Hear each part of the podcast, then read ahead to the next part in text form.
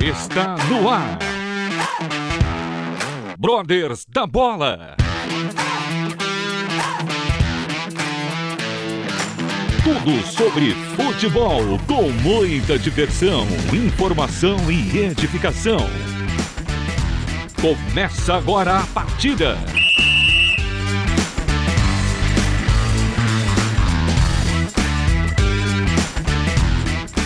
Muito boa noite, queridos amigos ouvintes ligados na Rádio Transmundial. Começa agora mais um Brothers da Bola. Eu, Evandro Claudino, na companhia aqui do Marcão. Boa noite, Marcão, tudo bem? Boa noite, tudo bem e você? Tudo jóia, graças a Deus. Vamos lá para mais um Brothers da Bola, falar de futebol, que é bom. e o Marcão vai ficar de olho aí no resultado ah, aí do, do Coringão dele, né? E se tudo der certo, a Chapecoense vai aprontar hoje. Exatamente, vamos torcer, né? Torcer muito. É isso aí. Estamos aqui hoje com a presença de um técnico de futebol. Então eu já quero dar boa noite e as boas-vindas ao nosso programa ao Gabriel Bussinger. Gabriel Bussinger, que é treinador de futebol da equipe do Santos, né? Ele vai falar um pouquinho da trajetória dele, do momento atual dele. Hoje ele é treinador das categorias de base do Santos, mas já teve uma atuação também no, em times profissionais, já foi auxiliar técnico do Havaí. Olha, Gabriel, boa noite, seja muito bem-vindo. O seu currículo é vasto e vamos ter aqui a oportunidade de falar bastante dele. Obrigado pela sua presença, viu? E por ter aceitado o nosso convite. Boa noite. Boa noite, boa noite, Evandro. Boa noite aí aos irmãos irmãs aí, os ouvintes. Né? Obrigado pelo convite. Uma honra poder falar do reino, né? Que é o mais importante. Afinal, esse mundo aqui é só passageiro, né? É, e ao mesmo tempo falar sobre a vida profissional, né? Ministério e profissão praticamente caminham lado a lado. E para mim é sempre um prazer enorme aí poder falar um pouquinho do reino junto ao futebol aí, as duas paixões. Eu Exato. costumo até dizer que as minhas bibliotecas na minha casa, onde eu vou, no meu celular, ela tem duas prateleiras. É a prateleira reino, né, de Deus, e a prateleira futebol, que é também uma paixão onde eu estudo. Então, é sempre gostoso bater esse papo e unir os dois. Que benção, maravilha. Vai ser muito bom realmente a gente ter esse momento aqui de comunhão e de conhecimento também um pouquinho da, da, sua, da sua carreira, da sua experiência. Já, já me sopraram que você é um excelente pastor, viu? Além de um, de um bom técnico de futebol. Eu não vou falar quem, quem foi o passarinho Oswaldo que me contou, mas me, no, no temos muito boas referências. Gabriel, é, mas conta pra gente, como, como você entrou no meio do futebol, no mundo do futebol? É, Evandro, eu, né, desde criança, queria ser jogador, tentei ser jogador, cheguei a jogar em categorias de base e tal, mas é, é, infelizmente não tinha nível técnico, né? Não é nem é, uma desculpa de uma lesão ou algo assim, não é realmente parte técnica. Eu já tinha o sonho de ser treinador desde os 12, 13 anos de idade. Então, aos 17 anos, eu é, prestei vestibular, passei na Federal de Florianópolis, saí de São Paulo, capital, onde eu nasci, e fui para Florianópolis. E aí eu, é, é, ao começar na UFSC, na Federal de Florianópolis, eu é, dei início à minha carreira como treinador. Eu inicialmente procurei algumas escolinhas locais, onde eu me voluntaria a trabalhar de graça, até como estagiário, mas é, eu lembro do dono de uma escolinha que me disse, mas você tem experiência? Eu falei, não, eu vim aqui adquirir o trabalho de graça. Não, preciso de alguém com experiência. eu pensei, como é que eu vou arrumar experiência? E aí eu criei o time da universidade, da, da Federal de Florianópolis, em 2003, 2002, 2003, e ali foi o meu primeiro time, minha primeira experiência. Então fui técnico né, do futsal feminino, do futebol masculino, do futsal masculino, do time da Universidade Federal de Santa Catarina. E ali deu início à minha carreira. Puxa, que bacana, Gabriel.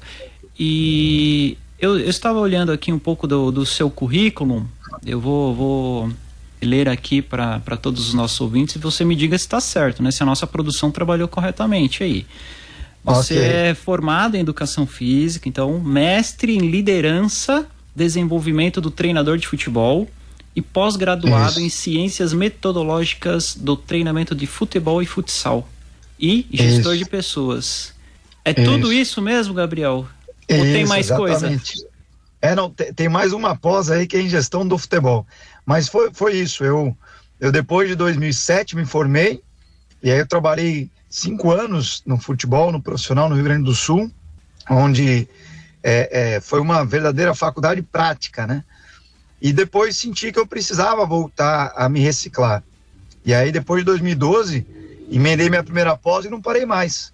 E aí eu fiz minha primeira pós em ciências do treinamento do futebol, depois fiz minha segunda pós em gestão de pessoas, minha terceira pós em gestão no futebol, depois emendei no mestrado, né? E depois do mestrado nos cursos da CBF. Então, é, um eterno aprendiz, né? Eu entendo que né, a gente está numa aprendizagem ao longo da vida, né? E, e, por isso que fui aí estudando e em paralelo, né? São 20 anos como treinador de futebol. Então, nesses 20 anos, né? Que eu completo agora nesse ano, é, é, eu não parei de estudar. Então, é, é muitos vão caracterizar como teórico porque você vai fazendo a faculdade, vai fazendo as pós, mas ao mesmo tempo são 20 anos de prática, onde eu fiquei desempregado nesses 20 anos, né? E graças a Deus, apenas um mês, né? somando um, um, trabalho e outro, né? E então é, é, é unir a, a, a, teoria, os estudos com a prática, né? Eu acho que foi isso que mais ou menos resume a minha carreira. Que bacana. E você também teve uma experiência internacional na Dinamarca, Gabriel? Isso, exatamente. Foi até interessante, né? Porque eu posso contar um pouquinho né, é, do testemunho, é, que foi o seguinte. Foi interessante porque é, é né, eu, desde 2007, que foi aonde eu morro para minha carreira de treinador, e ali nasce meu ministério pastoral, né? É, eu sempre né, procurei é, né, ser um instrumento, um servo do reino, aonde quer que eu esteja. E em 2007 eu ofereci o meu Isaac. Eu falei, Senhor, se tu quiseres, eu largo o futebol para viver só da tua obra. Mas ali Deus falou, né, através de, de vários pastores e né, através do meu pastor, meus pais também, as autoridades da minha vida, que seria através do futebol que ele me levaria. E aí eu falei, ufa, o Isaac foi oferecido, mas ainda bem que apareceu o Cordeiro. E aí, é, ali então, né, fiquei sempre no futebol. Em 2014, eu recebi uma proposta para trabalhar na Dinamarca, fui para lá, fiquei duas semanas sem algo, né, direcionado por Deus, até que no Natal de dezembro de 2014, um preparador de goleiro recém-convertido veio trabalhar comigo só um dia, porque é, é, meu outro auxiliar tinha saído, e, e, ele me contou o testemunho dele, eu achei muito legal, a gente ficou conversando sobre Cristo e tal, e ele falou, oh, você tem que conhecer o pastor João Leno, que é o pastor da Assembleia de Deus lá da Dinamarca. E lá, então, eu passei alguns meses servindo o corpo, né? Lá com instrumentos musicais, treinando os irmãos através da música, é, também ajudava nas traduções dos cultos. O pastor não falava inglês, eu né, ajudava a traduzir no inglês as visitas. Então, fui, fui um servo ali, até que chegou o tempo que eu voltei para o Brasil. Mas lá eu também treinei um sub-20, eu era treinador de um sub-20 de uma equipe. Então, é, como eu falei, né, Deus sempre usa o futebol para me levar para onde ele quer. Exatamente, exatamente. Que benção, que benção. Muito bom, bom saber. E, Gabriel, a gente, eu acabei nem falando também na sua apresentação que você também é, ministra cursos, né? É um dos professores do, do CBF Academy, né? Hoje é um curso extremamente é, de nome, né? De, de é, bem relevante no meio do futebol, né? Como, como, Isso, tem, sido, como tem sido para você essa convivência ou essa experiência de estar ali é, transmitindo, né, ensinando é, para vários é, craques, né, vários grandes atletas ou até, ou até mesmo treinadores né, que, que hoje atuam no futebol brasileiro, na Série A, Série B. E, cara, como, como que tem sido para você essa, essa experiência, né? Esse, esse feedback, eles te dão feedback, te dão um retorno do, do que acham da, da do, das, das aulas, daquilo que você transmite. Tem muita surpresa, tem muita coisa nova. Como queria entender um pouquinho essa, essa reação ou esse feedback, né, dos seus alunos lá na CBF Academy.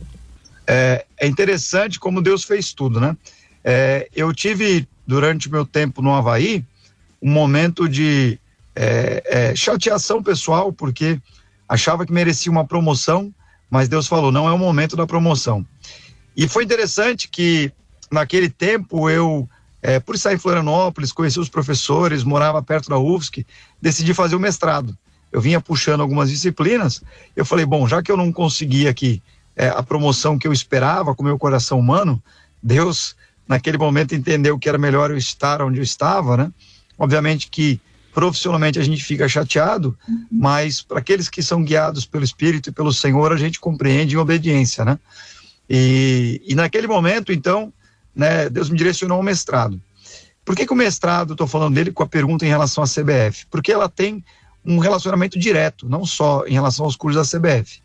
Porque dois anos e meio depois eu termino o mestrado e é, e eu, no mestrado, eu estudei a filosofia de liderança do treinador de sucesso do futebol.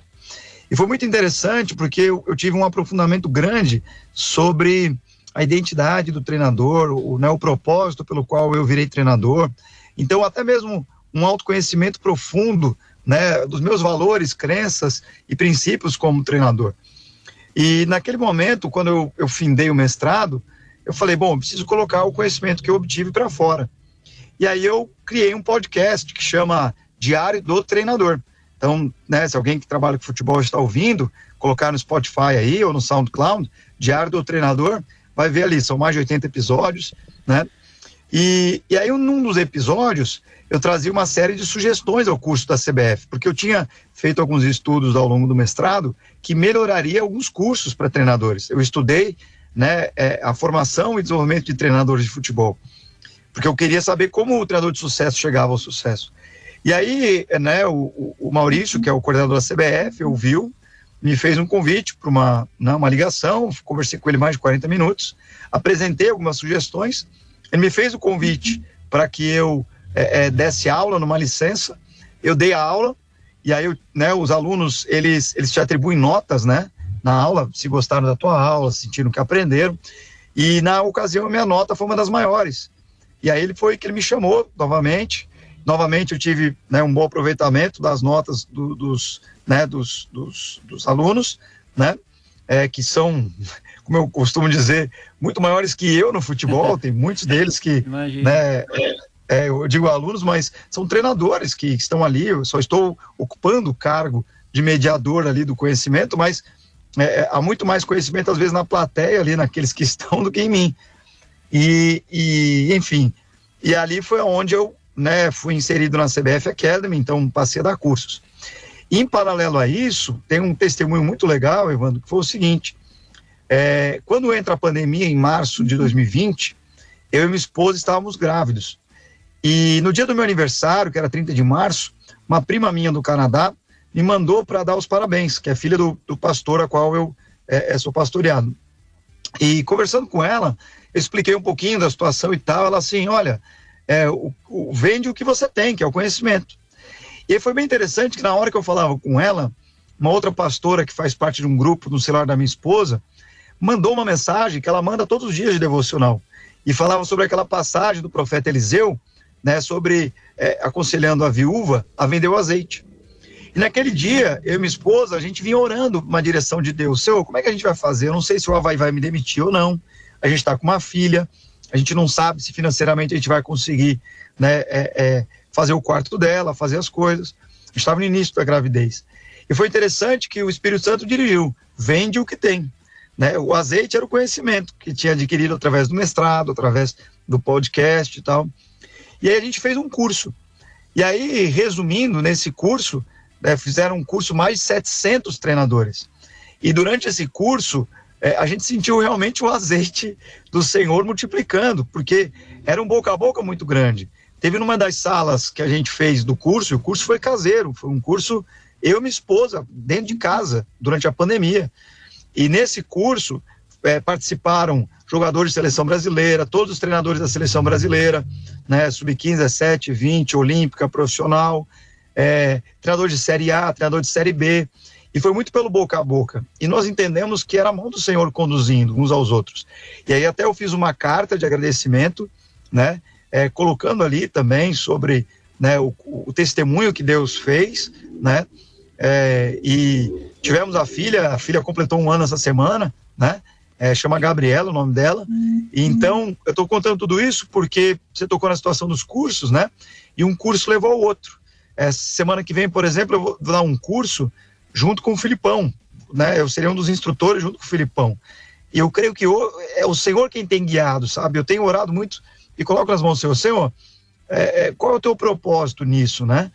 E para concluir, uma das coisas que eu descobri nesses meus estudos e nesses meus cursos é que todos os treinadores, eles são guiados, sejam de maneira consciente ou inconsciente, por uma identidade e valores, princípios, crenças, uma filosofia de trabalho que ele tem. E quando eu sentei para aprofundar a minha como treinador, por que, que eu virei treinador? Por que eu tenho prazer em ser treinador? Por que, que eu trabalho da maneira com que eu trabalho? Eu fui perceber que tudo coincidia com Cristo. Então, eu entendi que eu ser treinador é porque eu tenho prazer em servir, porque eu tenho prazer em falar do reino da palavra de Deus, porque eu tenho prazer em poder é, tentar ser sal e luz nessa terra, porque eu sou conhecido, por exemplo, como treinador que não fala palavrão, né, nos lugares que eu passo. É, então, é, eu, eu, eu entendi que assim como, como Cristo fez com os seus discípulos, né, e, e, ser cristão é sermos pequenos cristos, a imagem de Cristo, né? É, eu entendi finalmente o porquê e, e, os princípios, crenças e valores que norteiam a minha carreira.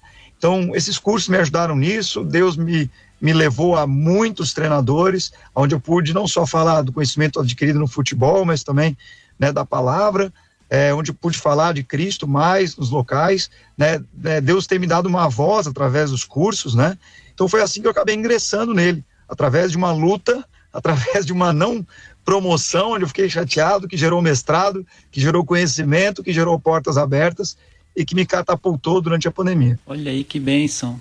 É todo, todos os, os planos de Deus são perfeitos, né, Gabriel? E ele certamente colocou, já tinha esse plano na sua vida.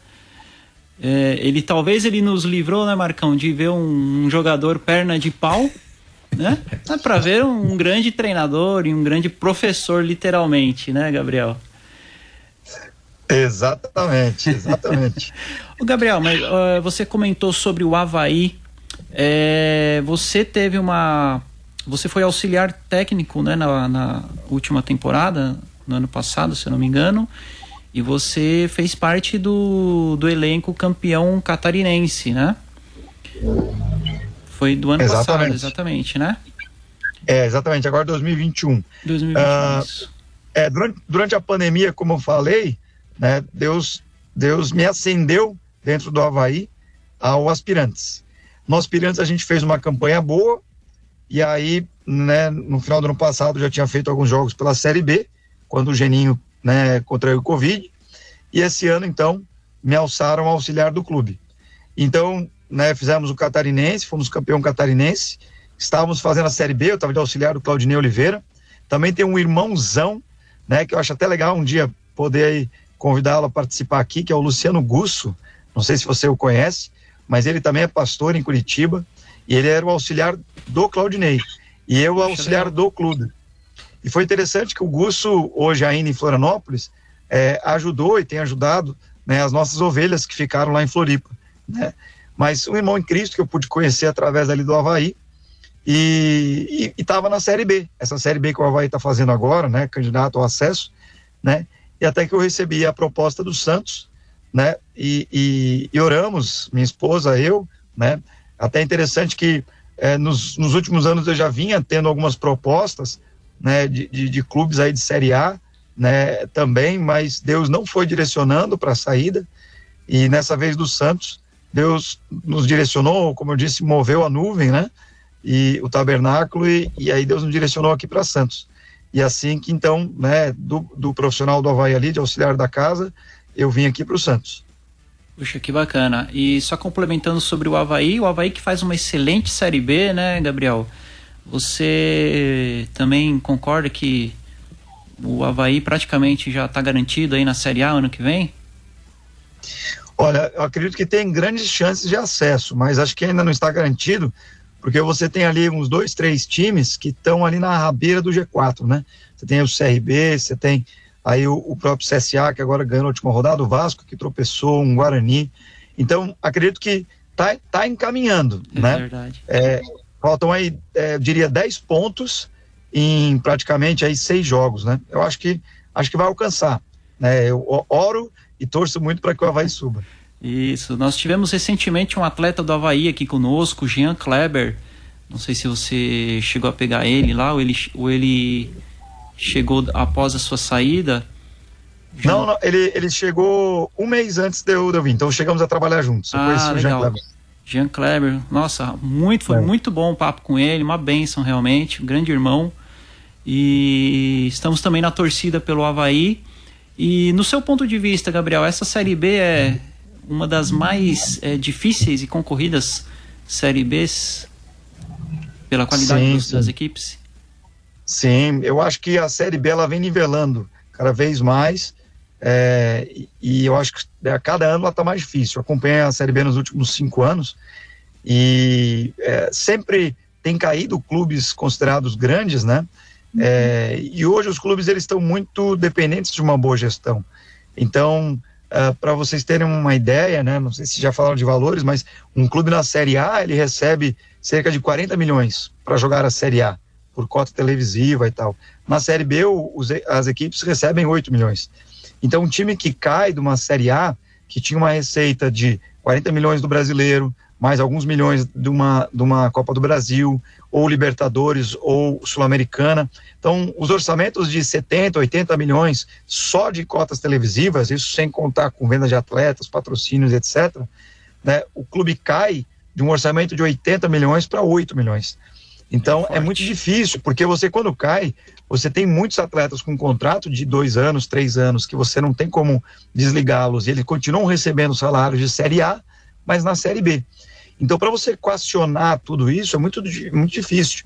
Então, isso faz com que os clubes tenham que se readequar, enquanto tem clubes que sobem da C muito organizados e com, com bons planejamentos, e clubes que já estão na B. Então, por isso que temos visto muitos clubes fazerem acessos consecutivos. Sobe da C para B e já sobe para A. E assim como também clubes que já estão na Série B conseguem acesso a A. E clubes que caem da A, às vezes, nem sempre sobem no primeiro ano. Então, por isso que cada vez mais a Série B está ficando mais competitiva. É verdade, é verdade. Bom, eu tive o meu time não não teve essa esse privilégio de é, disputar a Série B e nem quero que tenha, viu, Marcão? Mas como vai chegar, tá, tá, quase che... esse ano, olha, raspou ali, né? Agora tá voltando, mas calma que ainda dá tempo. Não, time grande Mas não, não fica cai. triste que vai, vai chegar lá. Não, vai se chegar Deus lá. quiser, não chegará. Vamos dar uma breve pausa aqui no Brothers da Bola, hoje com Gabriel Bussinger e já voltamos. Brothers da Bola.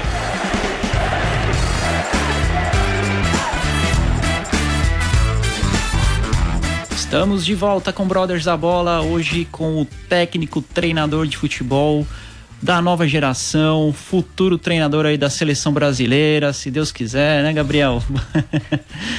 Quem sabe, né? Quem sabe?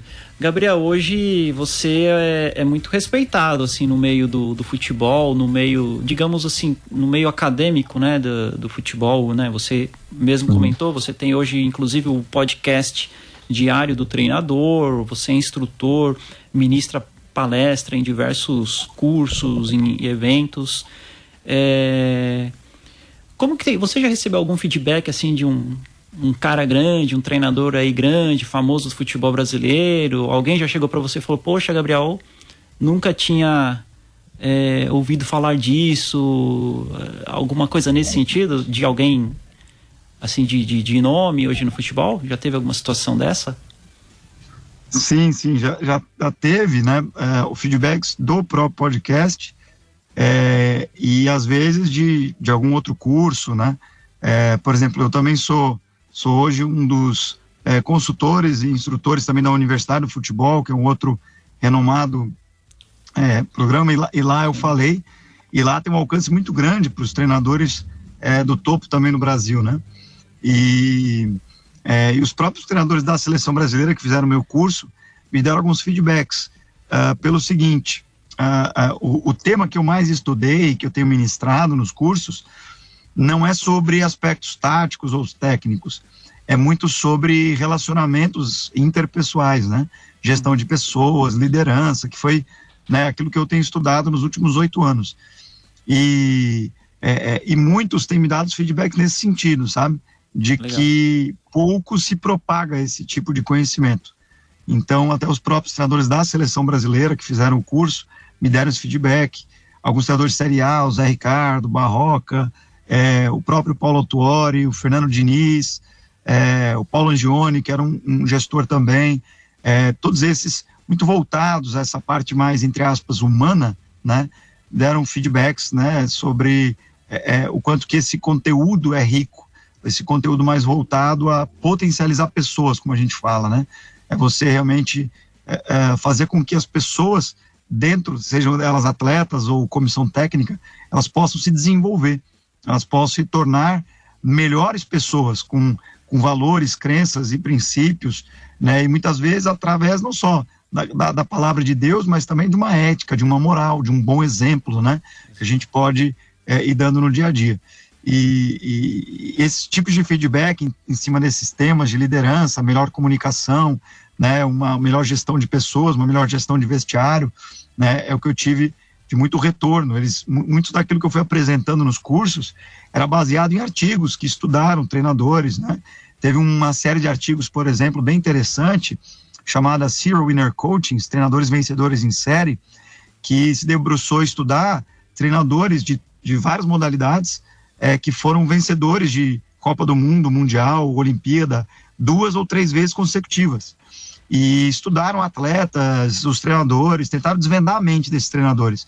E o interessante é que, por exemplo, fizeram uma pesquisa onde perguntaram para mais de mil atletas medalhistas olímpicos consecutivos quem foi o melhor treinador que eles já tiveram e por quê e mais de 80% das respostas dos atletas foram voltados a competências mais humanas, competências interpessoais desses treinadores. Então, ah, esse foi o melhor. Por quê? Porque ele sabia conversar comigo, porque ele me entendia, porque com ele eu rendia, porque ele era um cara que eu sentia que estava comigo no, nos momentos difíceis, porque eu sentia que eu podia confiar nele, porque eu sentia que ele me inspirava. Enfim, então, esses tipos de, de, de competências fazem um sentido. E aí, quando eu mostrei alguns artigos desses, muitos treinadores que já estão no topo hoje, né, reconheciam, olha, de fato, eu sinto exatamente isso, eu sinto que o relacionamento com o atleta, o relacionamento com o diretor, com o presidente, com torcida, com a imprensa, é, é, é, é crucial para que o, o, o, treinador tenha bons resultados. Então, é em cima desse tema que eu tenho trabalhado em alguns cursos e tenho tido muitos feedbacks. Que bacana. Gabriel, é, conta um pouquinho pra gente sobre o seu, sua, seu momento de conversão, né? Como que você se converteu, se foi um momento de conversão no, através do futebol, no meio do futebol, ou você já nasceu em, em lar evangélico? Conta um pouquinho pra gente dessa sua, desse seu testemunho. Olha, muito legal porque eu posso voltar à Rádio Transmundial, que foi um, um dos pontos que me ajudaram. Vocês já vão entender. É, eu nasci em lar cristão, mas eu não vivia a palavra. Eu frequentava domi aos domingos a igreja, mas talvez se alguém visse a minha vida, diria: se esse cara é cristão, eu também sou. então, eu não dava bom testemunho. Até que com 21 anos de idade, é, eu já estava me formando e eu tive uma experiência com Deus, no qual no verão eu acabei é, me envolvendo num, problema e fiquei de cama né, uma semana. E naquele em janeiro de 2006, eu tinha participado num culto da PIB em, no centro de Floripa, e um, e um caminhoneiro que viajava o Brasil todo pregando a palavra, contou o testemunho dele e no final estavam vendendo pão diário, que era da Rádio Transmundial, né? E ainda era o pão diário 9 daquele ano. Nossa. Se vocês tiverem, se você tiver ainda o pão diário 9, pega ele aí que você vai ver. É, e aí o que aconteceu? E eu lembro que eu de cama ficava questionando, Deus, por que isso está acontecendo na minha vida? Estou perdendo meu verão, por que, que isso aconteceu? E eu lembro que eu perguntei para minha avó, eu estava na casa dela, no Espírito Santo, em, em Guarapari, eu falei, vó, como é que Deus fala com a gente? E aí minha avó falou, olha, há várias formas, através da oração, através da Bíblia, através de um louvor, né, através de uma palavra. E aí eu lembro que eu estava com aquele livrinho, né, o, o, Pão Diário, no, né, o, que é o 9, e abri no dia 9 de janeiro. E aí, quando eu abri, estava escrito assim: Deus fala. Eu lembro que eu li aquela passagem e eu, naquele momento, me quebrantei. E, e falei: Deus, será que és tu mesmo? E eu falei: Vó, eu quero ouvir Deus, eu quero ter uma experiência sobrenatural com Deus. E aí eu lembro que no dia seguinte eu já estava muito ansioso para ler. Quando eu abri, tava, eu falei: Deus, é tu mesmo, fala comigo. E aí, no dia seguinte, no dia 10 de janeiro, estava escrito assim o título: Ouça Deus. E aí eu falei, é Deus mesmo. Enfim, naquele ano, então, eu fui ao retiro da nossa igreja, que é, chama-se Comunidade Ramá, tem a sede no Rio. E naquele ano eu me converti para valer. E aí foi interessante que no ano seguinte, 2007, eu fui para o Rio Grande do Sul, então eu já tinha me convertido, mas a minha profissão ainda não tinha se convertido. Por quê? Porque eu achava ainda que eu era treinador na marra, né? na minha força, na minha inteligência, no meu braço. Né? E, e aí o que aconteceu, Evandro? Eu fui para o Rio Grande do Sul e foi o ano mais difícil em toda a minha vida, porque quando eu fui para lá, eu perdi muito. No meu primeiro campeonato foram cinco derrotas e um empate. E eu ia me quebrantando, chorando, por que isso está acontecendo? Meu nome foi para o jornal de forma denegrida, a torcida me xingava, eu já estava pronto para, sei lá, ser demitido, diretores não estavam satisfeitos. Mas eu fui percebendo que a cada derrota, a cada mês, eu ia me quebrantando mais, buscando mais a Deus, lendo mais a palavra. É, Deus me visitou muito em sonho naquele ano. Eu estava tentando resgatar um relacionamento é, é, é, que eu tinha do mundo e Deus me livrou com um sonho, me revelando uma traição dela. E aí foi ali onde eu falei chega e foi onde eu decidi esperar no Senhor e esperei da partir dali sete anos e meio sem ficar com nenhuma mulher, beijar nenhuma mulher, não ter nenhum relacionamento.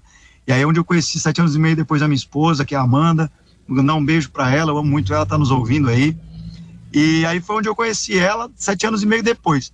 Mas naquele mesmo ano, e aqui tem um testemunho lindo, eu escrevi a equipe sub-17 do Esporte Clube Rio Grande, que era o clube que eu estava, que é o vovô do futebol, o time mais velho do país. E em 2007 eu escrevi ele num torneio adulto, só que eu treinava o time 17. E o time profissional nosso estava inativo, então eu não tinha nem 20. Peguei alguns garotos de 20 anos, escrevi no campeonato. A diretoria mandou tirar o time, porque a gente né, já tinha sido saco de pancada no primeiro semestre. Imagina aquele time no segundo. Eu falei, olha, se a gente quer formar um jogador, tem que colocar para jogar. E aí o que, que aconteceu, Evandro? É, nós jogamos a primeira fase, passamos em primeiro, fomos para mata-mata, e aí nas oitavas ganhamos nos pênaltis, nas quartas ganhamos nos pênaltis, na semi ganhamos nos pênaltis, Oxe. e chegamos à final. E na final do campeonato, jogávamos com um rival, que era o São Paulo, da cidade de Rio Grande, é o clássico Rio Rita, que chama, e meu time era sub-17 contra o profissional. Você imagina jogar o 17 do Corinthians com o profissional do Palmeiras, por exemplo, ou 17 do Inter com o profissional do Grêmio. E aí os jornais já davam como vitória do São Paulo e tudo, né? E aí eu lembro que era uma quarta-feira, afinal era domingo, e na quarta-feira Deus me visitou em sonho. E, no, e, e né, nesse sonho, ele me mostrou a prancheta com os nomes, com a tática e como eu tinha que jogar. Evandro, foi a única vez que isso aconteceu em toda a minha vida, nunca mais aconteceu. E, e aí eu, na quinta-feira, reuni os atletas, eu naquele tempo já estava orando antes dos treinos, né? E falei para os atletas, vocês acreditam que Deus pode ter falado para a gente jogar desse jeito? Não acredito, então vamos treinar assim. Domingo fomos para o jogo, com oito minutos do primeiro tempo, 1 a 0 São Paulo. Meu auxiliar manda um rádio para mim e fala, vamos mudar. Eu ia mudar, mas eu lembrei, falei, peraí, o sonho. Mantive. A gente deu três chutes a gol o jogo todo. Fizemos três gols, ganhamos 3 a 1 E aí eu caí de joelho e eu chorava, chorava, chorava, chorava, igual criança. Igual criança, eu chorava. Tanto é que a imprensa foi me entrevistar, tem essa foto no meu, no meu Face, no meu Insta também tem essa foto. É, e eu chorava igual criança, e aí os atletas vinham me abraçado, tipo, cara, que, que esse cara tá chorando do jeito que tá chorando? E naquele momento eu só conseguia dizer assim, Evandro, dizer, Senhor, eu sei que foi tu, não fui eu. Eu sei que foi tu, não fui eu. Toda honra e glória seja dada a ti, porque eu sei que foi tu que me revelou tudo isso aqui. Eu sei que foi a tua mão nesse campo hoje. E naquele momento eu chorava e parecia que só tinha eu dentro daquele estádio, glorificando a Deus, de olho fechado, chorando igual criança. Eu estava ajoelhado naquele momento. E ali foi onde eu entreguei minha carreira nas mãos do Senhor e disse: Senhor, se tu quiseres agora, eu largo é, é, é, é o futebol para ver só a tua obra. E, e a partir daquele momento foi onde eu entreguei a minha profissão nas mãos do Senhor. E, e aí, né, na cidade de Rio Grande foi onde começou, começou também meu berço pastoral, aonde alguns jogadores no ano seguinte se converteram, a gente discipulou, e aí cada jogador que foi se convertendo deu origem a uma igreja. Então aí, né, o pastoreio são quatro igrejas no sul do Brasil. Uma igreja em Rio Grande, outra em Pelotas, outra em Alvorada e em Florianópolis, né? E então, desde então, Bem, o Ministério do futebol, o futebol, a profissão ficou em segundo. Eu costumo dizer que são minhas tendas, né? Paulo era fazedor de tendas, eu sou treinador de futebol. E assim a gente vive, né, como profissão, mas levando a palavra de Deus. Puxa vida, que história linda, que história linda, que bênção mesmo, hein, Gabriel?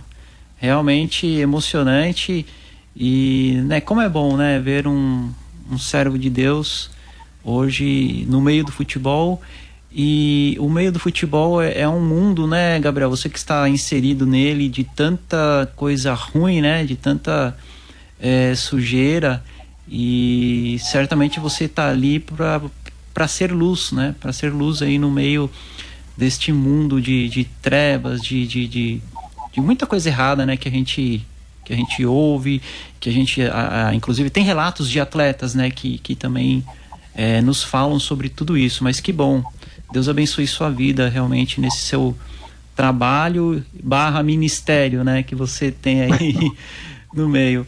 Você costuma se reunir também com os atletas para fazer os estudos bíblicos de concentração? É algo que a gente também é, nota bastante nos clubes, né? Ou Isso, você, você acaba não, não participando, mas para não ter. É, que também é algo que eu já escutei, né? A gente tem conhecimento de alguns treinadores que são né, cristãos, mas acabam não é, participando de, dos estudos dos atletas para não criar nenhum. para não misturar as coisas, talvez, ou não criar um, um algo. É, algo, algo mal assim perante os outros atletas que não, não sejam cristãos, cristãos, né? Sim, é, a, a, prudência é importante, né? É, eu tento sempre orar, buscar a direção né, do, do Espírito, de saber é, o que o Senhor quer. Mas eu confesso também que eu tento é, é, sempre arriscar para o mais, né? Eu entendo que né, se eu for trabalhar num local que eu não puder levar a palavra de Deus, não tem sentido eu estar tá lá. Então, é, eu, eu arrisco mesmo, já fui chamado de radical em alguns momentos, né? Já ouvi também, talvez, é, talvez assim, para o mundo seriam críticas, né? Mas, né, é, é, você fica tranquilo, porque já ouvi do tipo, ah, não sabe separar religião e futebol, né? Algumas coisas assim, mas é, eu, eu fico tranquilo com o seguinte, como é que eu vou ser rei num, num mundo onde meu rei não foi rei, né? Então, é, é, é, nesse quesito, o Espírito Santo nos traz a paz, né? nos, nos dá descanso de nos posicionarmos nos clubes.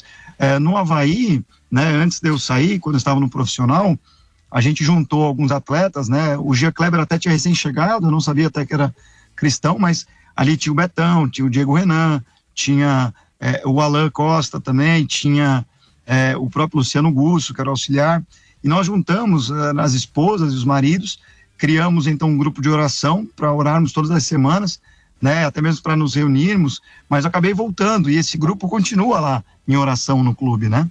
É, em todos os clubes que eu trabalhei, eu sempre me reunia os atletas e eu falava, ó, oh, pessoal, vou ler um capítulo da Bíblia, se alguém quiser ali, estou pertinho para falar.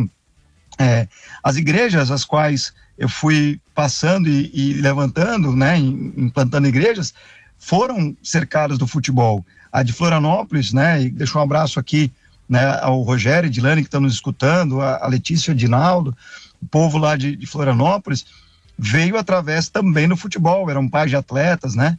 É, o Dani, a Cris também agora estão em Curitiba, estiveram lá com a gente, vieram através de atletas, né? Que eu pude ir falando aos poucos. Atletas, por exemplo, eu gosto, uma prática que eu gosto de fazer é visitar departamentos médicos dos clubes. Porque nos departamentos médicos é onde o atleta muitas vezes está mais vulnerável, está mais quebrantado, está mais aberto. Então, eu passo lá, puxo conversa, falo com eles, às vezes vou falando a palavra. É, eu, como sou um treinador muito próximo dos atletas, próximos de empresários, próximos de pais, é, não no sentido de interesse, mas mais no sentido de, de, de realmente ser sal e luz, sabe? É, porque muitas vezes as pessoas buscam quando passam a ver que a gente é sério e tal, né? Elas falam, olha, eu acho que esse cara é confiável, vou me abrir com ele, e se abrem. E a gente pode trazer alguns aconselhamentos bíblicos, né? valores cristãos, princípios cristãos. E através disso é que eu acho que vai te dando oportunidades de você dar testemunho e você poder ser sal e luz. É, eu costumo dizer que assim, a gente viciou em querer trazer as pessoas para dentro da igreja, mas nós precisamos levar a igreja para as pessoas, Exato. né? E, e hoje no futebol, uma das coisas que estão muito ruins, Evandro, é que eu creio que se banalizou muito o que é evangelho dentro do futebol. Hoje, é, atletas, é, eles vão apontando para o céu como se Deus fosse um talismã. Eles hoje né, carregam uma Bíblia dentro do vestiário, mas pela Bíblia, mas não além. É, é sabe, é, colocam Deus é fiel numa chuteira como se fosse um amuleto, mas não sabem que ali está uma idolatria, né? É, eles muitas vezes uh, não, não se arrependem, batizam-se sem ter arrependimento. É, ou, ou, seja, não tomam um banho. Muitas vezes os pastores estão interessados em trazer jogadores famosos para dentro das suas igrejas para ter mais pessoas dentro da igreja. Mas aquele jogador não se converteu, ali não teve um discipulado, não teve uma palavra de arrependimento. Então, acredito que hoje realmente a gente está vivendo os finais dos tempos. O amor de muitos atletas estão se esfriando. O posicionamento dos atletas enquanto cristãos, eu não estou falando agora em termos de redes, mídias sociais, eu estou falando em termos de dar testemunhos, sabe? Atitude para suas mesmo, né? esposas, né? seus filhos, exato, no vestiário, nos treinos, sabe? Então, é, eu diria que assim, muitos atletas hoje se intitulam cristãos, mas talvez não representem Cristo. Eu acho que nós que conhecemos a palavra temos que ser sal e luz. E ao sermos sal e luz, vamos ser perseguidos. Então, eu acho que o posicionamento faz parte da nossa vida cristã. A perseguição virá para nossa vida. Temos que também ser prudentes para que a gente possa cumprir o nosso chamado nos locais onde nós estamos, né? Mas dentro do meu ministério barra trabalho, como você falou, eu sempre procuro me posicionar e, e, e levar a palavra de Cristo. Amém, amém. Puxa, Gabriel, muito bom, muito bom é, esse papo. Eu ia até tocar nesse ponto que você já emendou, né, sobre a, a questão dos atletas é, se declararem cristãos e realmente não, não dar um bom testemunho. Que bom que você já, já veio, já emendou. Quero te agradecer imensamente, viu, por ter estado aqui conosco. Infelizmente, nosso tempo já está se acabando. Também você tem um, um compromisso que né, não queremos atrapalhar também. Falando sobre o presente diário, que agora chama presente diário, eu vou te encaminhar para você e para Amanda um presente diário especial aqui nosso do Brothers da Bola. Oh, glória. Se, se tiver oportunidade, a gente vai enviar mais para você também usar aí na, com, a, com a garotada no, no, no, seu discipulado, para ser um instrumento aí para você também, tá bom? Quero te agradecer Amém. em nome da Rádio Transmundial, de toda a equipe. Deus abençoe sua vida, sua carreira. Que, se Deus quiser, você possa ir um dia, depois do Rogério Senna, ser um treinador nosso, do meu tricolor. Não é não, Marcão? Talvez seja logo então, hein? É, quem sabe. Mas ele tá bem, agora ele tá indo bem. Agora ele tá indo bem. vamos torcer, é, graças a Deus. Vamos torcer, vamos torcer. Tá, já. Obrigado, viu, Gabriel? Deus te abençoe, meu querido. Obrigado, Evandro. Obrigado aos irmãos aí que ouviram, né? A igreja, a todos que estão também na escuta eu deixo um versículo no qual eu citei ontem no aniversário da minha filha, é, que foi o primeiro versículo que eu aprendi com meu avô, que era um plantador de igrejas também, presbiterianas. E aquele versículo, Salmo 37, diz assim: Fui moço e agora sou velho, mas eu nunca vi o justo desamparado, e nem a sua descendência mendigar o pão. Então, é, é, eu deixo esse versículo aí como né, nós que somos é, é, é, profissionais do futebol, passando muitas vezes por longe de casa, saudades, dificuldades, lutas, mas o Senhor não vai desamparar os seus. Amém. Muito obrigado por essa palavra, por essa mensagem final e nos vemos na próxima segunda-feira aqui no Brothers da Bola, às nove da noite. Fiquem com a programação da Rádio Transmundial. Até breve. Fui!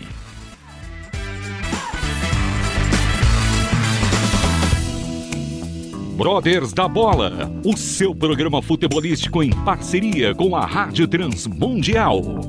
Todas as segundas-feiras às nove da noite. Acompanhe-nos através das redes sociais. YouTube, Facebook e pelo Instagram. Arroba Brothers da Bola. Brothers da Bola. Até a próxima.